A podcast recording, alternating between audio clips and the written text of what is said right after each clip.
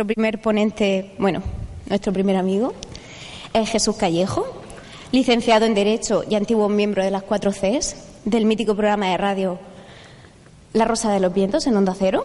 Actualmente es el creador, director del programa radiofónico La Escóbula de la Brújula y autor de una treintena de libros y centenares de artículos. Su conferencia va enfocada en esas religiones que podríamos dominar, perdón, denominar como las más extrañas y raras. Y la ha titulado Religiones chorras. Bueno, buenos días a todos. ¿Se oye bien? Imagino que bien, ¿no? Bueno, agradeceros que estéis a estas horas, 10 y 20 de la mañana, en Murcia y la verdad que para mí es todo un honor que haya tanta gente en un evento de estas características. Por supuesto, para que una cosa de estas se materialice y llegue a buen curso, hace falta una serie de motores, de impulsores de estas ideas y está claro que hay que agradecer la gran labor que año tras año está realizando Antonio Pérez, María, Rocío, José Antonio, en fin, todo el equipo que compone este excelente grupo para que esto se haga realidad y, por supuesto, también con la ayuda inestimable, en este caso, del Ayuntamiento de Murcia. Yo creo que es muy importante que este tipo de iniciativas surjan y se plasmen de esta manera, ¿no? Y además con el calor humano de todos los que habéis venido aquí para participar, pues eso, en esta jornada y media llena de charlas, de acontecimientos, de anécdotas, de vivencias que son las que van a quedar en definitiva para toda la vida. Esto de ser el primero que empieza tiene sus pros y sus contras, ¿no? Me imagino que alguno todavía estará adormilado, todavía alguno está con el desayuno, pero sí he querido que mi charla de alguna forma sea sorpresiva, que de alguna forma también estimule la curiosidad por esas otras religiones esas otras religiones que existen, que se están creando, que no tienen nada que ver con las oficiales. Por eso cuando el título, que es verdad, que es muy espectacular, que es muy periodístico, religiones chorras, no va por las religiones convencionales, no va por las religiones monoteístas que todos conocéis. He querido ir por las otras religiones, las que parodian, las que satirizan, las que están dedicadas al culto de una sola persona, de una idea, de un gurú, pero que están ahí, que forman parte de las creencias y de las supersticiones de la gente. Yo creo que eso es muy importante, tener en cuenta cómo se genera una religión y cómo, poco a poco, va creando sus adeptos.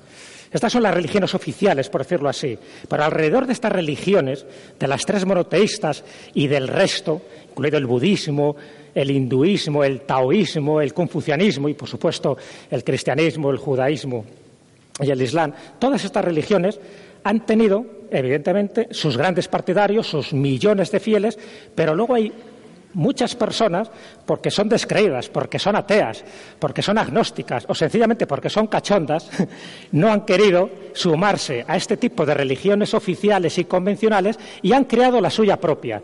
Pero cuando digo que han creado la suya propia, la han creado a veces de las formas más insospechadas y más ridículas que os podéis imaginar. Fijaros, desde Aristófanes los tres temas por los que la gente, me refiero a los eruditos, los escritores, los divulgadores, se han reído, se han cachondeado más, son tres en concreto. Uno sería la política, a la vista está, no hay año que no salgan sátiras de todo tipo. El otro tema es el sexo, como no, y el otro es la religión. Esos tres temas, desde tiempos inmemoriales, ya digo, desde la época romana y griega, han servido para satirizar. Entonces, claro, ¿qué ocurre? Por eso he traído esto a colación. Para mí es un tema, ya digo, dentro del término genérico de chorra, es un tema muy serio, aunque intentaré hacerlo de lo más divulgativo y divertido posible. Porque si buscamos en el diccionario de la Real Academia Española, la palabra chorra tiene tres acepciones. Tres.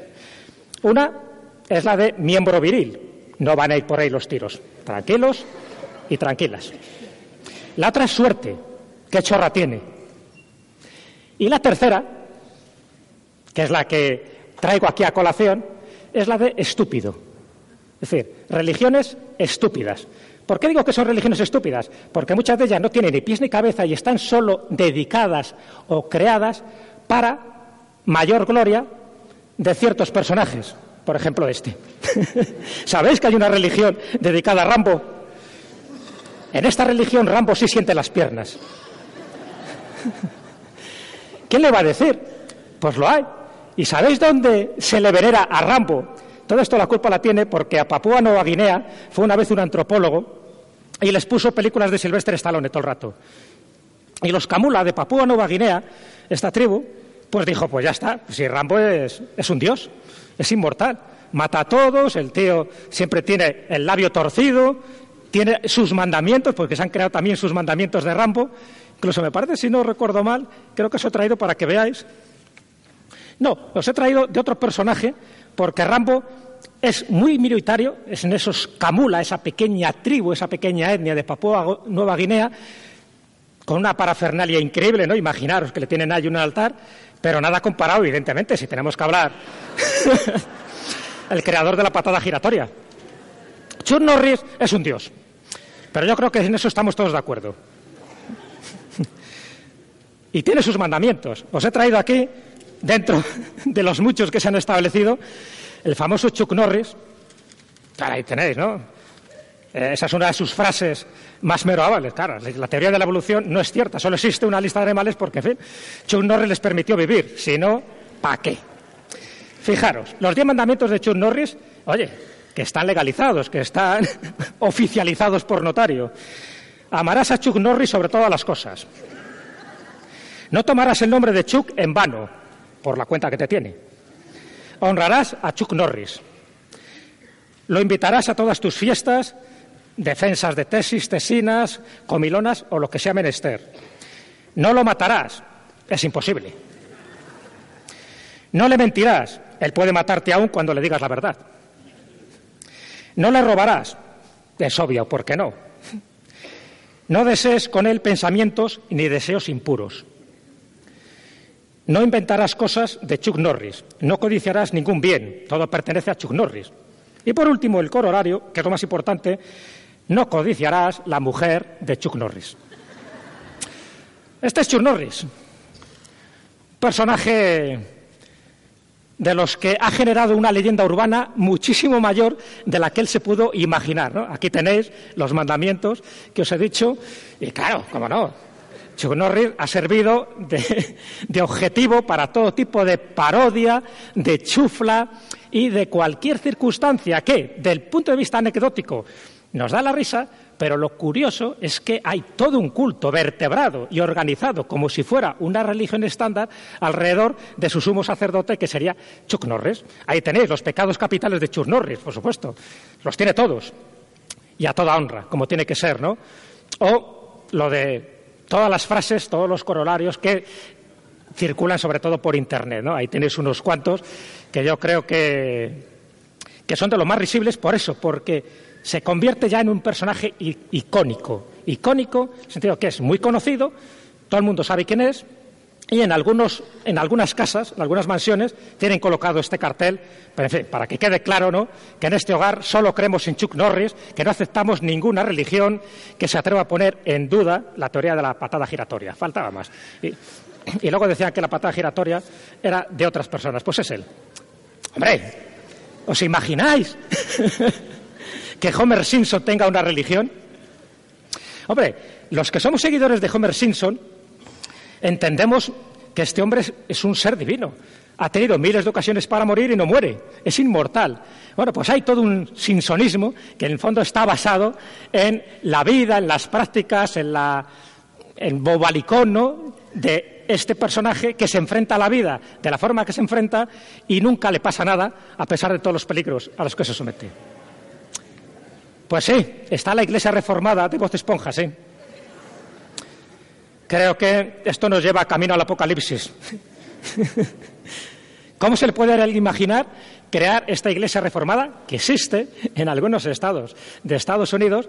Tiene por lo menos hasta el momento 700 fans y siguen estrictamente las normas que marcan cada uno de los capítulos de Voz Esponja, que no tienen mucha complejidad, tampoco vayáis buscando cuestiones filosóficas, pero oye, funciona para algunos de los adeptos. ¿Y quién no ha visto esta película? Esta es una película de culto. Y si hay alguien aquí que no la haya visto, debería ir a verla. Porque El Gran Lebowski, además de ser una película curiosa, rompedora en su momento de los hermanos Cohen, con un Jeff Bridge inconmensurable, ¿qué le va a decir? Que al final se iba a crear también todo un movimiento pseudo-espiritual alrededor de el Nota, el Nota de Dude, el Nota es el personaje, el que hace Jet Bridge, y que tiene una forma de ser y de comportarse un poco sinsoniana, ¿no? Pero en este caso, pues en determinadas circunstancias y peripecias que le van pasando en la película. Hasta el punto de que un personaje un admirador del gran Lebowski, de esta película, que ya digo, se ha convertido en una película de culto, que vive actualmente en Tailandia, le dio por hacer esta religión, el dudeísmo, es decir, basado en el Nota, en el gran Lebowski. Si habéis visto la película, ya sabéis un poco por dónde van los tiros. Y el que no ha visto la película, uno de los leitmotiv que tiene el personaje, aquí tenéis a Oliver Benjamin, el creador, también se parece a, a, Jeff Bridge, el creador de esta religión, él está viviendo en Tailandia, en la ciudad de Chiang Mai, y entonces dijo, yo soy, yo me identifico con el nota. No os podéis imaginar la cantidad de gente que se identifica con el nota, con el personaje del gran Lebowski. Y bueno, y entonces lo que hizo es, yo creo, esta religión la religión del dudeísmo, que ya digo, Yud significa nota en inglés. ¿Y en qué se basa sus principios, su decálogo, sus mandamientos? En no hacer absolutamente nada. En tocarse los bombos, eh, la trompeta, cualquier instrumento musical, incluidas las maracas, siempre y cuando su principio básico es que no hay que hacer nada. Entonces, ¿qué hace tanto Oliver Benjamin como sus seguidores? Tumbarse a la Bartola, tomar unas cuantas cervezas, jugar a los bolos, departir amigablemente con sus camaradas, etcétera, etcétera, etcétera. Eso sí, con su cubata en la mano. Es decir, no realizar ningún acto que te suponga un esfuerzo físico, porque eso va en contra de las normas religiosas más elementales. Claro, cuando ves el comportamiento de esta iglesia paródica, evidentemente, basada ya en este caso no en un personaje, sino en una película, te llama mucho la atención ¿no? el que haya gente que practica el no practicar, es decir, hace el no hacer nada, que en el fondo esos son los principios básicos de esta religión chorra. Pero ¿no recuerda algún personaje también paródico de nuestra televisión y que suele hacer un personaje al que yo tengo gran estima y gran admiración intentando emular al gran Lebowski, intentando emular a este hombre? ¡Hombre! El fume de Morata, de José Mota. No te digo que lo superes, igualamelo. Va en la misma línea. ¿Quién le iba a decir? Para que veáis cómo a veces las conexiones en distintas partes del mundo se van produciendo. Y hay muchos fumi de morata, hay mucha gente que practica el dudeísmo, hay mucha gente que sigue a rajatabla el gran Lebowski. También su esperanza de vida suele ser menor, pero bueno, el reino de los cielos siempre está cerca. ¿Y a Goku? ¿Qué pasa con Son Goku? ¿También tiene religión? Hombre, si la tiene voz esponja, faltaría más. ¿Cómo no va a tener él el famoso Bola de Dragón, que está basado ¿no? en esa popular serie de anime de Toriyama? ¿Cómo no va a tener también su religión? Hasta el punto, fijaros, hasta han hecho la comparativa de Jesús y Goku. O sea, si uno iba en burra, el otro va en una especie de nube. Si uno tiene cuatro milagros, el otro tiene uno. O sea, van haciendo comparaciones, fíjate, como algo paródico para intentar decir que Son Goku, este cómic, este anime, pues es mucho más potente a la hora de hacer prodigios y milagros que el propio Jesús de Nazaret. O sea, llegan hasta la irreverencia. Pero bueno, si hablamos de Dios, ¿quién puede ser? Pues hay una iglesia maradoniana. ¿Sabes que tiene 80.000 fieles en 60 países distintos? Donde más tienes en Argentina, evidentemente, ¿no? 80.000 fieles que siguen a rajatabla los principios de Maradona. Y lo siguen tan a rajatabla que hasta la palabra Dios, ya has visto, tiene ese epígrafe del 10, ¿no? que era su número, para remarcar que él era Dios. Y evidentemente también tiene, como no, sus principios, sus padres nuestros, sus mandamientos, su salve. ¿Queréis saber cómo es el Padre Nuestro de, de Maradona? La Iglesia maradoniana existe, Ahí la tenéis, los diez mandamientos. Pero no os voy a decir los diez mandamientos, os voy a decir el Padre Nuestro. Diego Nuestro. Bueno, evidentemente, como él nace en 1960, los años empiezan a contarse desde 1960. DD, después de Diego. Cuidado. O sea, que ahora estaríamos, calculo que en el año 57 después de Diego. Es importante que lo sepáis, por si hay fechas apocalípticas. Sabéis que la Iglesia maradoniana se rige por otra cronología y se rige de forma fehaciente. Diego nuestro que estás en la cancha, santificada sea tu zurda. Venga a nosotros tu magia, hágase tus goles recordar así en la tierra como en el cielo. Danos hoy una alegría en este día y perdona a los ingleses, así como nosotros perdonamos a la mafia napolitana. No nos dejes caer en el fuera de juego y líbranos de Pelé.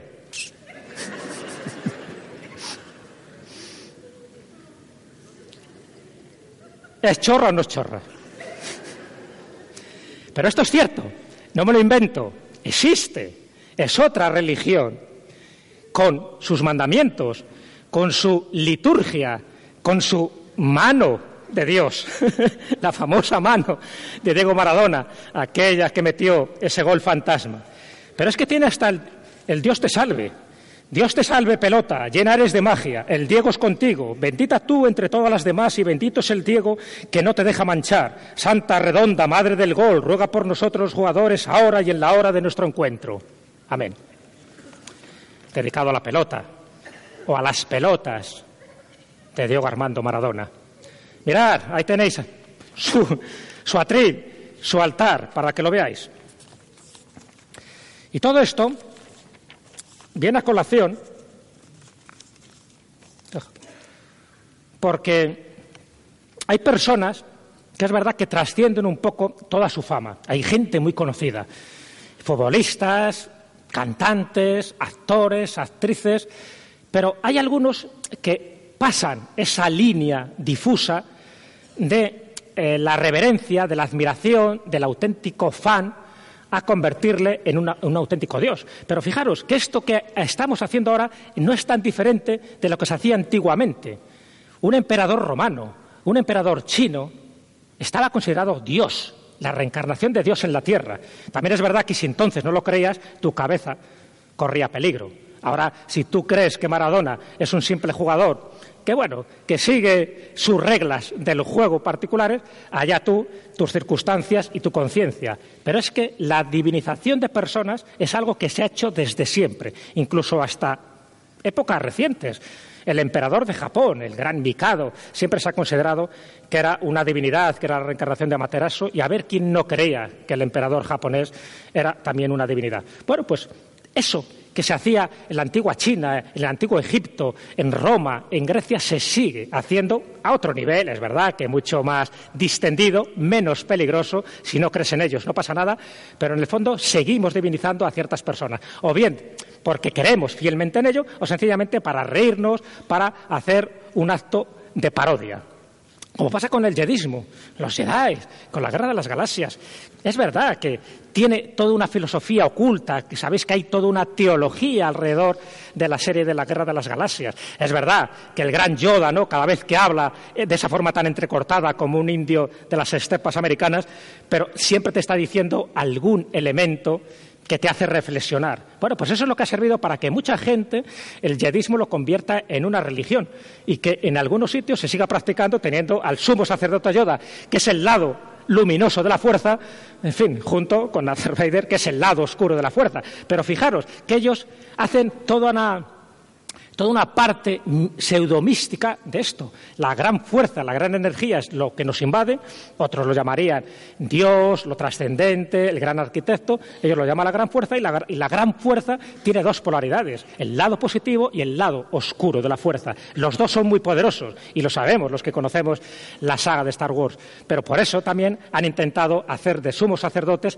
los dos extremos de esa polaridad de la fuerza, el lado luminoso y el lado oscuro, el lado, por decirlo así, la mano derecha y la mano izquierda del camino del conocimiento, que en el fondo es algo que ya desde la alquimia y desde la cábala nos han repetido continuamente. O eh, la vía húmeda y la vía seca. Es decir, siempre ese camino de la mano derecha de la mano izquierda se han dado en todas las culturas, en todas las épocas, en todos los movimientos filosóficos, esotéricos y ocultistas, y esto es una variante más moderna, más jocosa, más lúdica, pero en el fondo una variante de cómo la fuerza de una película tal como se establece, también tiene sus aplicaciones en la vida práctica y en la vida diaria.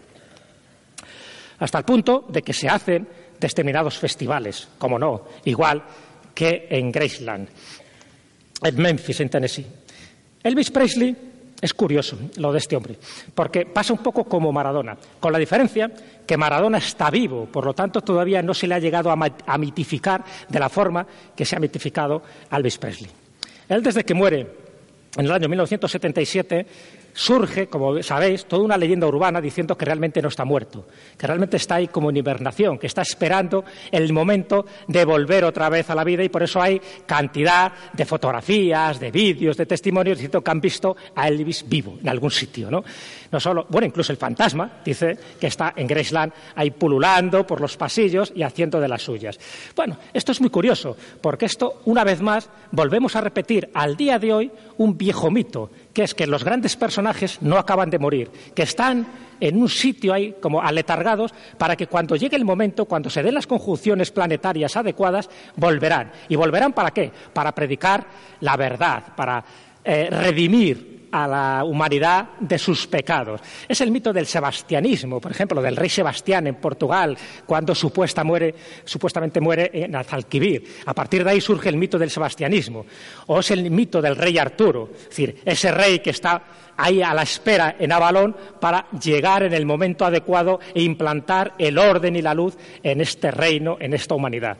Bueno, pues eso, que forma parte del inconsciente colectivo, que forma parte de las leyendas y de los mitos y que todos conocéis bastante bien, se está dando en la actualidad con el caso de Elvis Presley. Lo que pasa es que, claro, evidentemente cambia un poco ese toque, vamos a llamarle religioso, y se convierte ya en un toque mucho más irreverente y mucho más lúdico o mucho más chorra, por utilizar una vez más ese adjetivo. Hasta el punto que, pues mira, dicen que los seguidores de la Iglesia presbiteriana, ¿qué tienen que hacer? Una vez al día, por lo menos, mirar a Las Vegas. En fin, su meca particular. Recitar eh, varias de sus frases, cantar varias de sus canciones, etcétera. Pero, y aquí lo más chocante, para que veáis cómo muchas veces se puede caer en lo más ridículo y de lo más extraño, es aquel seguidor de la iglesia de Elvis Presley, tiene que cumplir a rajatabla con los 31 preceptos, que son los 31 productos que Elvis Presley usaba en los últimos años de su vida. Y todo buen seguidor de esta iglesia tiene que tener en su frigorífico estos 31 productos y consumirlos de forma habitual. ¿Por qué? Porque estás consumiendo aquello que tu héroe, tu Dios, había consumido en vida hasta que llega su tránsito final. ¿Qué 31 productos, si queréis haceros de la iglesia presbiteriana? Que está muy bien, si tenéis un rato libre y no tenéis otra cosa que hacer, a comprar estos 31 productos.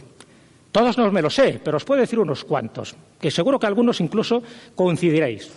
Un poco de bacon, el tío ya sabéis que al final estaba como una mesa camilla, un poco de bacon, crema de cacahuete, lo usaba muchísimo, como no, salchichas, uy, cómo se puso a salchichas, tenéis que tenerlo también si queréis ser de la iglesia presbiteriana. Pero hay otros tipos de elementos que a lo mejor no sé si os gustarán tanto, porque dentro de los 31 productos él utilizaba mucho la sante. Entonces también tenéis que tenerlo los antes, mucho las antes, porque es fundamental a la hora de practicar a rajatabla los principios de la Iglesia presbiteriana. Bueno, para que veáis un poco cómo muchas veces se llega a lo más absurdo y lo más ridículo en este tipo de convenciones, pero se juntan, se disfrazan de Presley, se lo pasan de miedo y forman parte de toda la liturgia, esa pseudo-eclesiástica que se pide a cualquiera que quiera practicar esta religión de Elvis Presley. Y me centro ya en las dos que desde mi punto de vista son interesantes a la hora de ver un poco cómo una idea difusa y vaga va cogiendo forma y se convierte en todo un culto de masas. Esto que estáis viendo ahí sería el pastafarismo.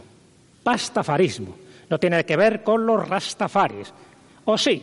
Porque en el fondo el nombre de pastafarismo viene un poco en parte de los rastafaris, sabéis, esa religión que sobre todo se practica en Jamaica, que tiene que ver con el, último Negus en Etiopía, con Haile Selassie que se pensaba pues, que era una de las reencarnaciones, ni más ni menos que de Yahvé, del dios Yahvé. Bueno, pues el pastafarismo, ¿qué ocurre con el pastafarismo? El pastafarismo, que este es su dios, su sumo hacedor, es, no deja de ser una bola de espagueti con dos albóndigas y dos ojos. Este es el pastafarismo, que es el monstruo del espagueti volador. No os reáis, esto es así. Hay que ser un buen pastafari. Y los pastafaris se lo han tomado más en serio todavía, ¿no? La historia. Porque cuando se crea esta religión, se crea, fíjate, hasta en Crossville, en Tennessee, tiene su monumento. Hombre, hay que darle oficialidad a la historia. Todo esto se crea, fijaros, por una historia muy interesante. Resulta que en algunos de los estados de Estados Unidos, sabéis que se querían enseñar de nuevo el creacionismo en lugar de la teoría de la evolución de Darwin. Y el creacionismo, con la nueva variante que se llama el diseño inteligente, pues se quería hacer, ya digo, en algunos de esos estados, por ejemplo, en Kansas. Y Henderson, el, autor, el creador del pastafarismo, se opone. Él era y es ateo, es agnóstico, y dice, a ver, ¿por qué en un colegio público se tienen que enseñar a los niños esas dos opciones. Es decir, se dijo que se les tenía que enseñar, por una parte, la teoría de la evolución de Darwin, ¿vale? Pero por otra parte también se les tenía que enseñar el diseño inteligente, que básicamente es que el mundo ha sido creado por Dios y más o menos lo que se establece en el Antiguo Testamento. Y él dice, ¿por qué los niños se tienen que creer eso? Si se lo creen eso, yo propongo una tercera alternativa que es el pastafarismo. Es decir, si la gente cree en un diseño inteligente, ¿por qué no va a crear en un monstruo de los espagueti volador, por ejemplo? ¿Por qué no? Y entonces el tío crea esto como protesta hacia esa enseñanza, esa educación que se quería dar en Kansas. Hasta el punto de que es verdad que al año siguiente esa resolución del Consejo Escolar desapareció. Y esto, eh, ese pastafarismo de Henderson, empezó a cobrar más fuerza, porque dijo, bueno, pues si esto consiguió que se movilizara la opinión pública, porque se movilizaron, dices, es verdad, si tenemos que enseñar el diseño inteligente, también podemos enseñar perfectamente lo del pastafarismo, ¿por qué no? A la hora de creer en alguien que es invisible, que es creador, que tiene unos poderes omnímodos y tal, dice, él propone esta alternativa, hasta el punto de que se acogió con mucha hilaridad, por una parte, pero luego con bastante profusión por otra, hasta el punto de que hubo miles y miles de personas que se apuntaron a este principio del pastafarismo. Y entonces, desde ese momento, hay muchas personas que hasta se lo tienen tatuado. Entonces, ¿cuál es mi sorpresa? Cuando vi que el moresbol, el moresbol sería el monstruo del espagueti volador, que sería el acróstico, el moresbol como lo llaman, pues he visto que hay gente que lo lleva tatuado, que lo sigue a rajatabla. Estamos hablando de personas, evidentemente, que siguen otra línea eh, religiosa particular suya, que no estaría adscrito a ninguna de las religiones convencionales que os he comentado al principio. ¿no? Entonces, bueno, además de en Estados Unidos, esto se ha propagado por todo el mundo y ha llegado también a España. Entonces, hace poco estaba en una charla con unos amigos y entonces uno de mis amigos pues eh, me muestra, le veo que tiene tatuado en su brazo ni más ni menos que este gran monstruo ¿no? del espagueti volador. ¿Sabéis quién es? Le dije, ¿te puedo hacer la foto? te la voy a mostrar en el congreso que hubiera Murcia, además como, como exclusiva. dice, sí, sí, sin problema, está todo orgulloso. Aquí la tenéis. Oscar Fábrega. no sé si se ve bien, pero bueno, en sus brazos así que está, tiene ahí eh, tatuado el monstruo del espagueti volador, ese que tiene un gran monumento en Crossville, donde tiene miles de seguidores también. Bueno, es interesante, ¿no? Porque en muchos lugares pasa como lo de Chur Norris que os decía. Tienen un cartelito diciendo que este hogar es pastafari, no aceptamos propaganda de carpinteros judíos, de profetas musulmanes, misóginos ni testigos de dioses que no sean ricos, ni, eh, no sean ricos en carbohidratos. Fijaros un poco dónde llega la ironía de esta religión. Evidentemente, esta religión está basada en eso, ¿no? Es decir, si hay personas que creen en un Dios, llámalo Alá, Yahvé, Dios, como es que ¿por qué no vamos a creer también en este tipo de entidades? Y hay gente que asume perfectamente los postulados y los acepta. Y la otra religión que sigue un poco esta línea, esta es posterior, esta que voy a decir ahora es anterior, es el Uri. Este es el símbolo del Uri. ¿Sabéis qué es el Uri? Uri es el acróstico de unicornio, rosa, invisible. El otro era el monstruo del espagueti volador. Ahí teníamos a espaguetis, ahora tenemos a unicornios. Claro, fijaros la contradicción. Es rosa y es invisible, con lo cual hay algo que falla. Si es invisible, ¿por qué como es rosa? Ah, creencia, la fe. ¿Lo aceptas o no lo aceptas? Bueno, pues este, ¿ves? Te dice, compruebe que Dios no existe. ¿por qué? Dice, ¿por qué me vas a negar a mí que, no existe el unicornio rosa invisible? Compruébame que el unicornio rosa invisible no existe y utiliza este mismo método. ¿Ves cómo se va diluyendo, va como desapareciendo? Entonces ellos, es muy curioso, fijaros, el pastafarismo, lo que os he comentado antes, tiene una norma. Dice, ellos se visten de piratas. Cuando se produce su gran celebración anual, se visten de piratas. ¿Por qué el pastafarismo se visten de piratas? Porque dicen que desde el siglo XVIII hay cada vez menos piratas. Y eso ha visto que hay una relación causa-efecto con el calentamiento global. Quiere decir que cuando menos piratas hay, la temperatura está subiendo. Intenta desbaratar tu argumento. Bueno, pues los del URI, los del unicornio rosa, dicen que como este unicornio, como es invisible, se encarga de robar calcetines. Así que si no encontráis vuestro par de calcetines una vez que lo sacáis de la lavadora, es el gran dios del unicornio el que ha perpetrado esta acción. Demuestra lo contrario. Hasta el punto que el cuerno ese que tiene en espiral, dice que es el fundamento de la creación del universo, porque a la vista está, nuestro ADN tiene forma de espiral, es decir, la misma espiral que tiene el cuerno del unicornio rosa. Anda, di lo contrario. En esto se basan los del unicornio igual que los de los pastafaris. Y, como veis, toda la iconografía que hay alrededor del unicornio rosa es genial, ¿no? Hasta el punto bueno, que adoran sus pezuñas sagradas. Claro, tienes que adorar algo, pues las pezuñas sagradas en este caso sería, ¿no?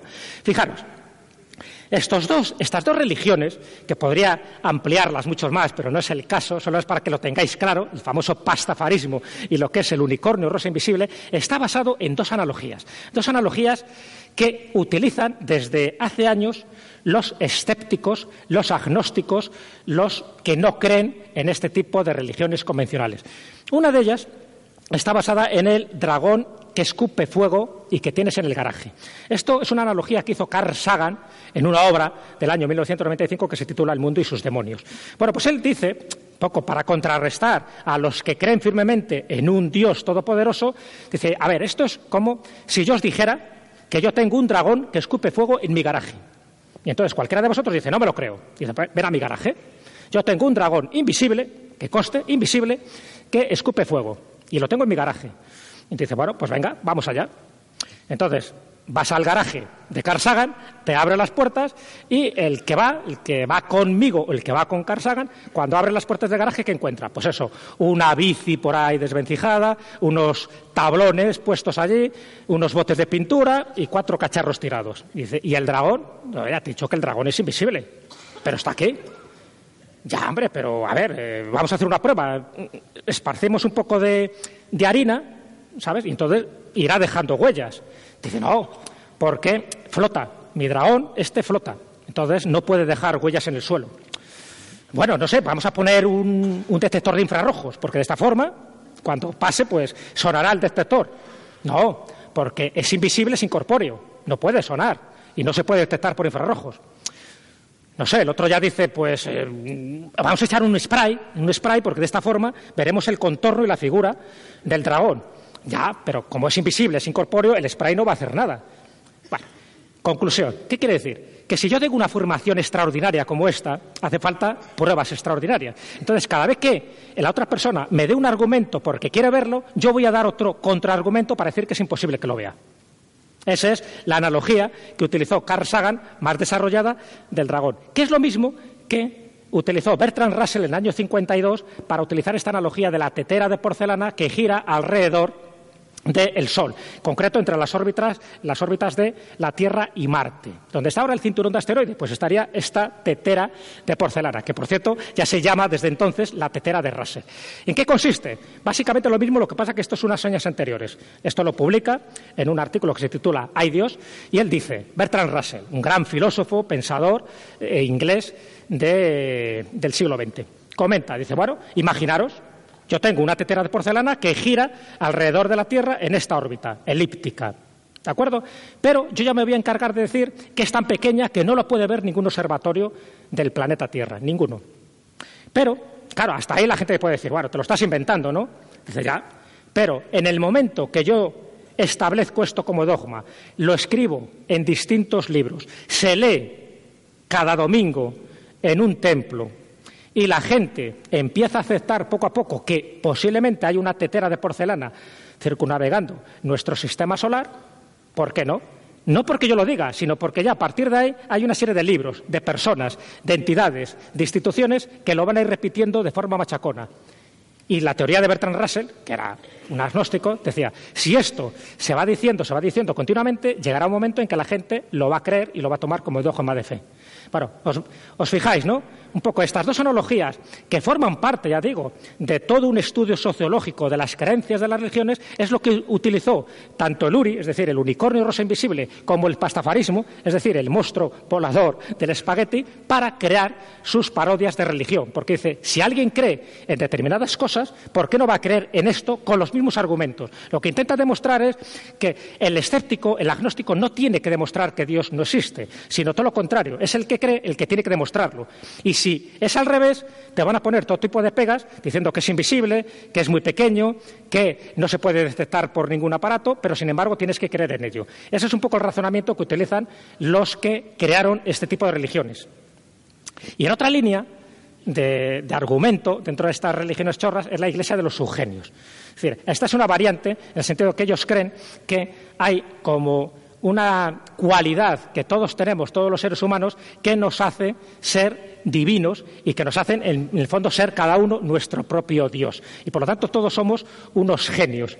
Pero no nos lo creemos y por lo tanto hay que hacer una serie de rituales como hacen los subgenios que se, se juntan cada cierto tiempo para hacer su fin del mundo.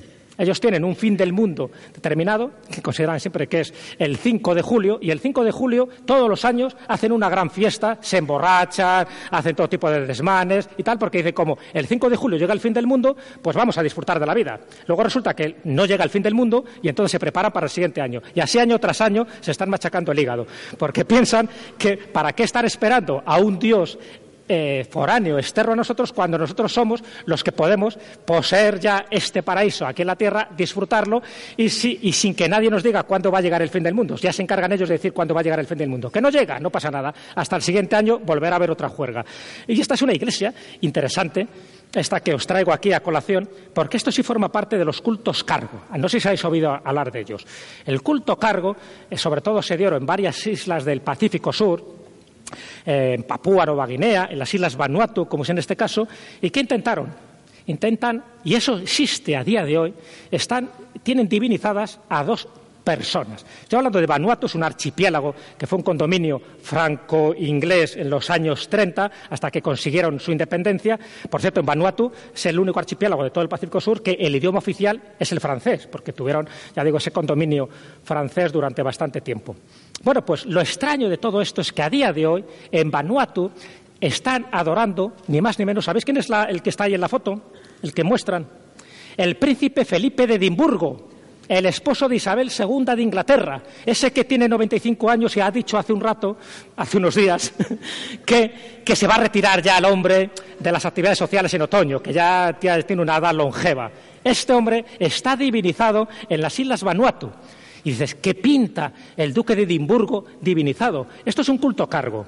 Esto es un culto cargo ya desde, por lo menos desde los años 50, cuando él fue en representación de una, comisión eh, oficial inglesa, y entonces, como le vieron tan elegante, tan bien vestido, con tantas medallas, digo, este tiene que ser un dios. Y a partir de ahí, y como llevaba regalos, que es un poco lo del culto cargo, es decir, aquellos aviones norteamericanos que llegaron a estas islas en la Segunda Guerra Mundial y depositaban sus mercancías, sus regalos, sus comidas, ese es el culto cargo, es decir, se empezó a divinizar hasta el punto que hicieron aeropuertos y hicieron aviones a escala para intentar que los dioses que venían del cielo, que eran los soldados americanos, volvieran otra vez una vez que pasó la Segunda Guerra Mundial. ¿Por qué? Porque cada vez que llegaban no traían bombas, lo que traían eran suministros y lo que traían eran pues cosas que para los indígenas de aquella época y de esa isla eran totalmente increíbles. ¿no? Y ahí está, se sigue divinizando al, al príncipe Felipe de Edimburgo y él lo sabe, por supuesto, lo toma un poco como a risa, pero lo interesante de esto es que además, ahí tenéis cómo está ubicada el archipiélago de Vanuatu, está al este de, Australia, lo interesante es que además en la isla Tana, que es una de las islas del archipiélago Vanuatu, adoran también al dios Frun. ¿Habéis oído hablar del dios Frun? Bueno, pues entre ellos tiene una rivalidad tremenda. Dice, no, no, el, dios auténtico es el príncipe Felipe. Y el otro dice, no, no, el auténtico es el dios Frun. Dice, en el mismo archipiélago, en la misma isla, ¿tienen esta rivalidad por un culto cargo? Bueno, pues el dios Frun forma parte de los años 30 y en los años 30, cuando fueron también los americanos, antes evidentemente del inicio de la Segunda Guerra Mundial, hubo una serie de americanos, de oficiales, y uno de ellos, un oficial negro, lo cual les llamaba la atención, porque estamos hablando de una población negra, que un oficial negro, bien vestido, de gala, al que le reverenciaban todos los que estaban a su alrededor, dijeron, uy, este hombre, este hombre es algo más que humano. O sea, un negro como nosotros, que no es esclavo y encima que le obedecen todos los blancos que tiene alrededor. Y entonces empezaron a divinizar. ¿Y por qué el dios Frun? Porque parece ser que cuando él se identificó, dijo, allá en John, From América. John From, pues John Frun. no vamos a ser ahí tiquismiquis. Ese es John Frun. John Frun América y se le ha divinizado. Y cada uno tiene su festividad hasta el punto que eh, en, la fiesta que hacen el desfile se tatúan lo de USA, un poco orgullosos de, de su ascendencia. Acordaros que en el caso de los que adoran el culto cargo del príncipe Felipe son evidentemente ingleses y los que adoran al dios Furun son americanos. Y por lo tanto llevan ahí a gala las siglas del Estado americano. Bueno, ya vamos mal de tiempo, solo ya voy a pasar por, encima las otras religiones que tienen una finalidad y también, evidentemente, un origen ufológico, de sectas platillistas, por decirlo así.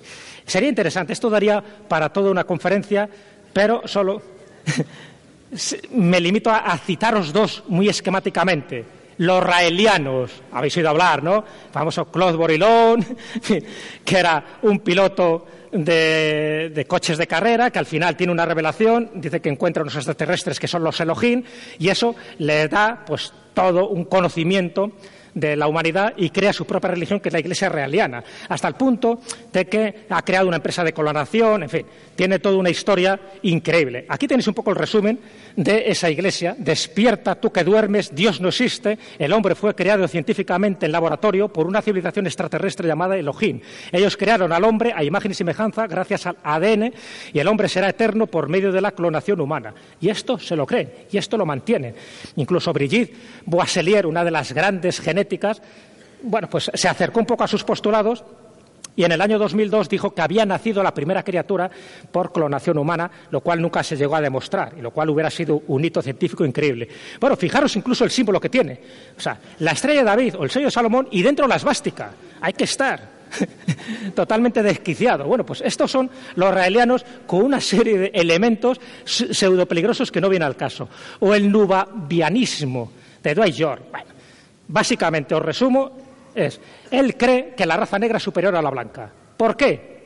Porque nos crearon los Anunnaki, este ya no dice los Elohim, nos crearon los Anunnakis y resulta que todos éramos blancos en su planeta de origen, pero cuando llegamos a la Tierra, el, magnesio y la clorofila que teníamos en la sangre, por la atmósfera de la Tierra, se convierte, se transmuta en negro. Y por eso ellos son negros y los demás son blancos, porque los, blancos no hemos nacido ni siquiera en esta Tierra. Somos una clonación, una especie de experimento genético que hicieron con el, como el Homo erectus. O sea, una cantidad de chorradas increíbles. Y sin embargo existe como tal. Bueno, eh, solo tenéis que ver al sumo sacerdote. Yo con eso ya creo que lo dice todo, ¿no?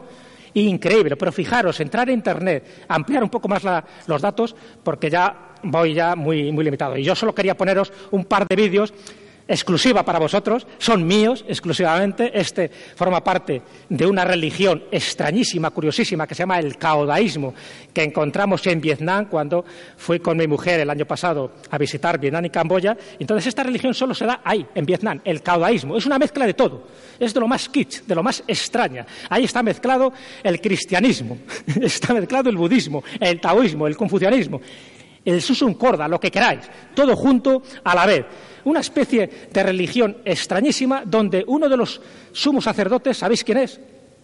Víctor Hugo. ¿De qué pinta Víctor Hugo, un escritor francés, en esta religión? Pues ahí le tenéis. Este es el, el, creador, el que tuvo una revelación en el año 1925 haciendo una sesión espiritista y le dice lo que tiene que crear. Y crea el caodaísmo, que significa el emperador Jade, que en definitiva es el Señor Supremo. Cao Dai. De ahí viene lo de caudaísmo. Y bueno, y entonces me interesó mucho, este es su símbolo, el famoso ojo, el ojo que todo lo ve, fijaros que es muy masónico, porque también hay masonería, cómo no, en esto, el famoso ojo y el símbolo.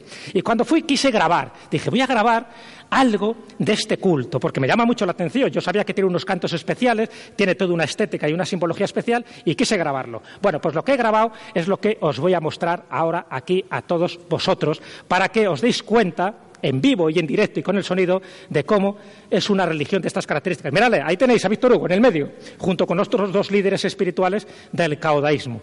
Y entonces vi que estaban todos sentados y vi cómo hacían este ritual porque intentamos ir en el momento de una de sus celebraciones religiosas. Lanza el vídeo. Atentos.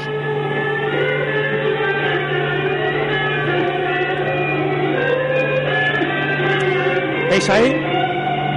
Según el color de sus vestimentas, la jerarquía que tienen sus sacerdotes del caudaísmo. Fijaros las columnas con las serpientes, eso es un elemento muy budista y también muy taoísta, pero todo tipo de elementos mezclados, casi hacía daño a la vista. Y la música esa, ahora solo vais a escuchar un minuto, pero cuando la escuchas media hora, claro que entras en trance entra un colocón que ves a todo tipo de dioses, incluidos a Víctor Hugo. Tremendo.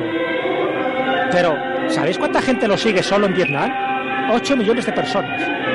Ocho millones de personas son caudaístas. ¿Qué hacéis aquí que no sois caudaístas? Estáis realmente perdiendo el tiempo, porque esta religión es la religión de todas las religiones, la que te salva, hagas lo que hagas pasa a las otras. Y ya por último, os pongo algo ya más propio nuestro, algo que yo vi. Eh... Espera, espera, espera, un momentín.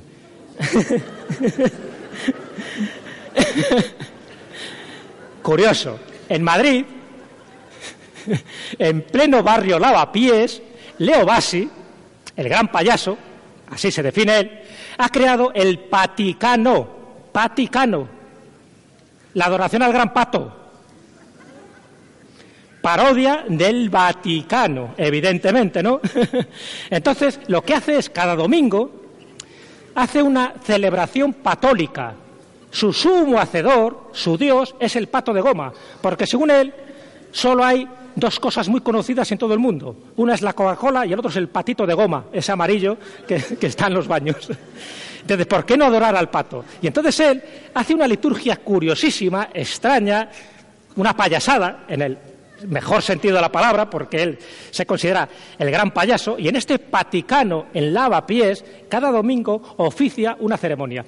Allí que fui, ya sabéis mi, mi, curiosidad innata por este tipo de manifestaciones religiosas, y grabé este vídeo que vais a ver ahora. Juzgar vosotros mismos.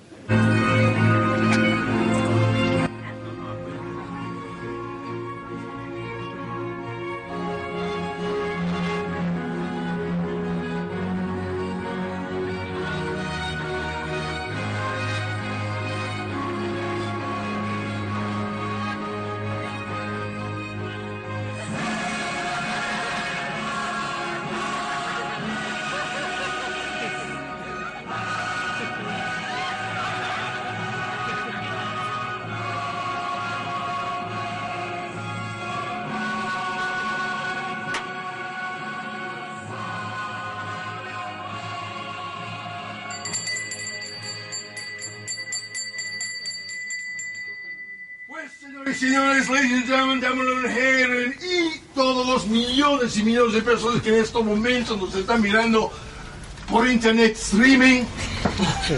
Es una broma, pero bueno. eh, misa número 144. Bueno, era para que veáis un poco, luego él suelta un discurso, en fin, imaginaros, ¿no? Bueno, pero para que veáis un poco cómo él, bueno, había frases de todo tipo, sus grandes hierofantes, sus grandes sumos sacerdotes estaban allí puestos, estaba desde Mark Twain hasta Groucho Marx. Incluso estaba la foto de Groucho Marx con una de las frases que a mí siempre me han gustado y él la tenía allí puesta, ¿no? En este Vaticano. La frase de, de Groucho Marx, esa de Dios ha muerto, Nietzsche ha muerto y yo no me encuentro demasiado bien. Para que veáis un poco la filosofía que tiene él. Y entonces, bueno, terminando, evidentemente son cantidad de elementos, ahí tenéis, ¿no? El Vaticano con su, con su foto. Y eh, terminando todo esto, está claro que si queréis alguna religión, ir a San Google, que lo sabe todo, es la gran religión que, todo, que todos acudimos para conseguir la respuesta, lo más parecido a esa divinidad. Mantén la calma y pregúntale siempre a San Google, eso es fundamental. Y lo de siempre. Al final, creas en lo que creas, todo el mundo cree tener la razón. Este chiste un poco lo manifiesta. Qué gran suerte uno tiene porque cree que su religión es la única, la verdadera, la que le va a salvar. Al final, si todos tenemos ese concepto amplio, genérico, holístico. Yo creo que todos los que estamos aquí tenemos esa concepción, con independencia de nuestras creencias, de que, bueno, que no hay una religión la que te pueda salvar, sino que en el fondo todos, ¿no? Somos un poco los que tenemos que hacer lo posible para convertir esto que vivimos, esto que llamamos vida en el planeta Tierra, convertirlo en un paraíso y no convertirlo en un infierno, yo creo que esa es la idea, ¿no? Porque en definitiva, y con esta frase me quedo de Albert Schweitzer, es de que ninguna religión o filosofía que no se base en el respeto a la vida no es ninguna religión y ninguna filosofía verdadera. Yo creo que esa es la clave, con independencia de estas parodias, de esta parte lúdica, risible, no risible, en el fondo lo que nos tenemos que quedar es con eso. Creamos lo que creamos, lo creamos con convicción, respetando siempre a los demás y sabiendo que lo que nunca podemos hacer con una creencia, con una religión, con una espiritualidad, es enfrentarnos unos a otros. Ese sería el error y eso es lo más contrapuesto precisamente a nuestra parte divina. Si nos quedamos con eso y nos damos cuenta de que todo es risible, de que todo tiene su sentido del humor y que todo es susceptible de que lo tomemos a broma, eso yo creo que es lo fundamental, porque eso es lo que nos hará que convivamos entre nosotros mucho más felices, que no nos tengamos que enfrentar y menos por una religión, sea la que sea, que ya veis que si queréis religiones os he dado cuarto y Siempre con el respeto y siempre pensando que la auténtica religión es lo que vosotros hagáis en cada momento, día a día, y sabiendo descubrir lo divino que hay en cada uno de nosotros. Muchas gracias.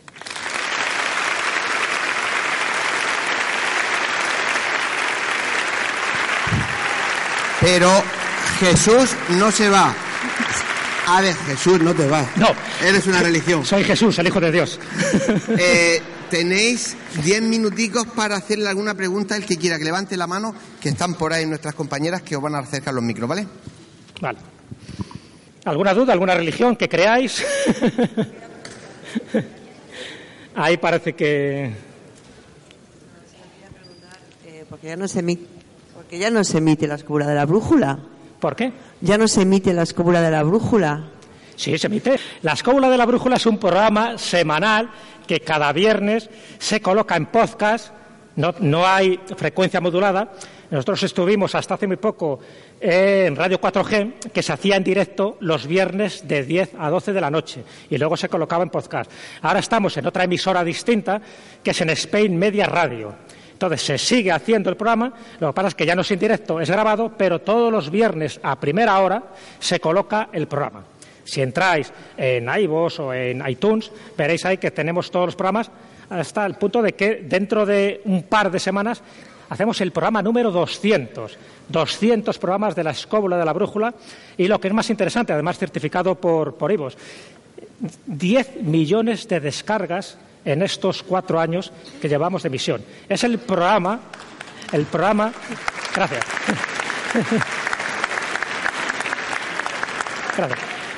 Es el programa, ya digo, certificado por IVOS. ¿eh? Habrá más descargas, pero por otros tipos de plataformas.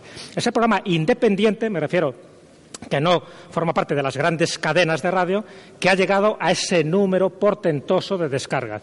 Eso nos congratula, a mí, por supuesto, a todo mi equipo, también está aquí Juan Ignacio Cuesta, pero sabéis que también está David Sentinella, Carlos Canales, Marcos Carrasco y luego ocho extraordinarios colaboradores.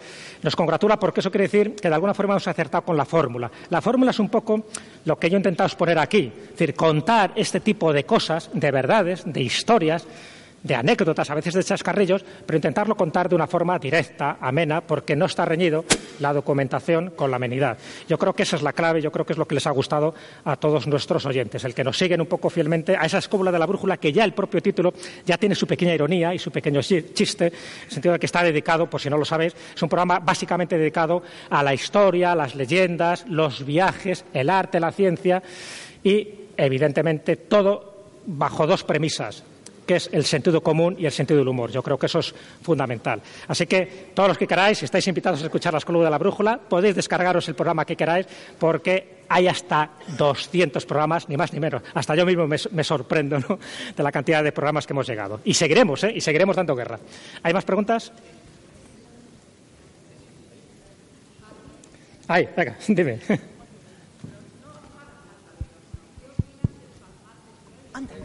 Sí, sí, te he oído, te he oído. Bueno, dice que qué opino del palmar de Troya.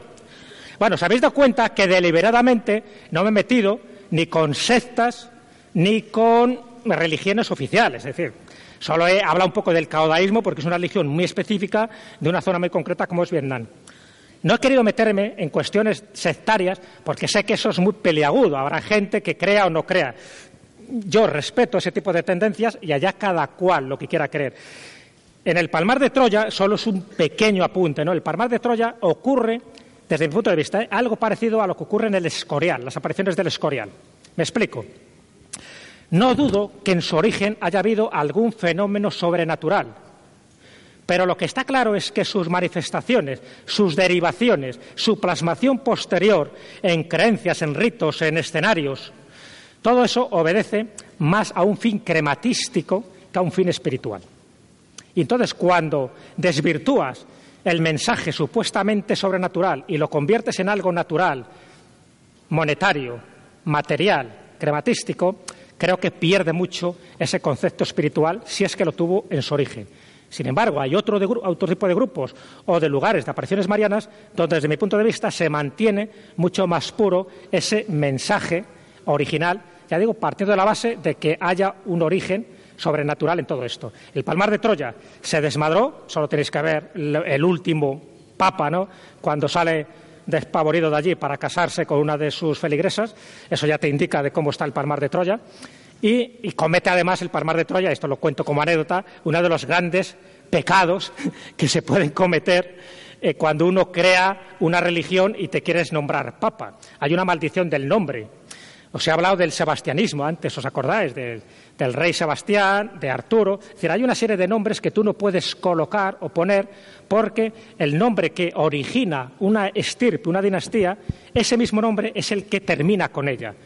Os podría poner muchos ejemplos, ¿no? Desde Alarico, por ejemplo, Alarico I, el rey visigodo que crea el reino de Toulouse, al final eh, muere y con un Alarico II creando un nuevo reino que es el de Toledo. Es decir, un Alarico crea un reino, otro Alarico lo destruye y crea una nueva etapa. Bueno, pues ¿qué hace el, Palmar de Troya?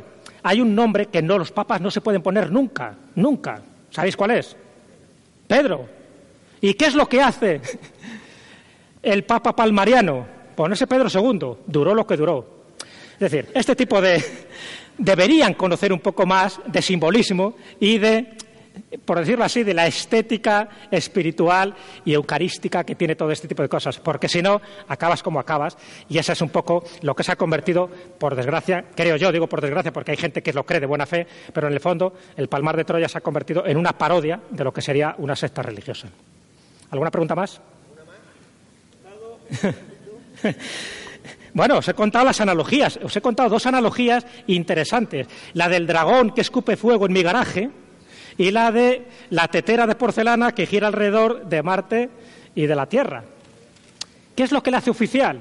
Cuando mucha gente se lo cree, cuando se convierte en un dogma, cuando se convierte en una serie de principios que tú tienes que seguir, cuando hay una serie de mandamientos, etcétera, etcétera. Pero, en este caso, consensuado, es decir, consensuado por todos los fieles que aceptan unánimemente que eso es una religión, que tienen a un líder y que tienen que cumplir una serie de normas, de requisitos, de principios, etcétera.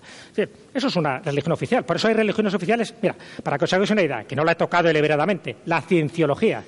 La cienciología es una religión oficial. Y no entro en, sus consecuencias y sus características, pero cumpliría todos estos requisitos que os acabo de comentar.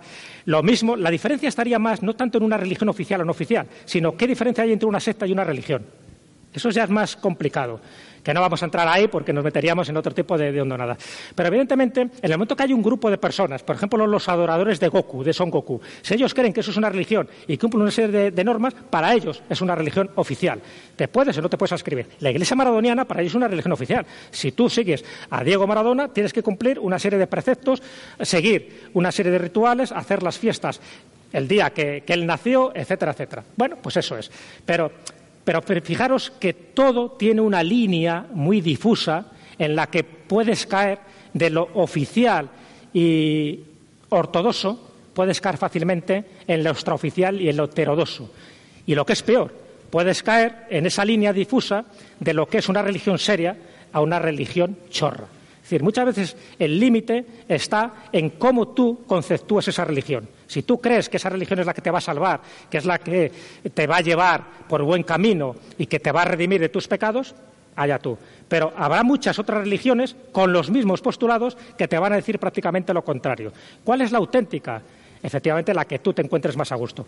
Las oficiales son las que todos conocemos. ¿Sabéis cuántas religiones oficiales, por decirlo así, hay en el mundo? Oficiales, ¿eh? Hay 3.000. 3.000. Y dices, pero ¿cómo puede haber tantas? Por eso, porque todas estas, no estas que he comentado, pero hay muchísimas que están a mitad de camino entre una secta y una religión. Pero hay tres mil religiones oficiales en todo el mundo y que las siguen a lo mejor cien personas, cien mil, dos millones de personas. Fijaros el caudaísmo, que posiblemente muchos de los que estáis aquí es la primera vez que habéis oído hablar de ellos. Y solo, solo en Vietnam hay unos ocho millones de seguidores. Y en Estados Unidos se sabe que hay más de cien mil personas que las siguen. Bueno, pues ahí está la, historia, ¿no? Al final, cada uno, es lo que decía, eso lo decían los, los, más, los maestros espirituales, ¿no? Cada uno somos nuestro propio Dios y nuestro cuerpo es nuestro propio templo. ya, ya hay que terminar.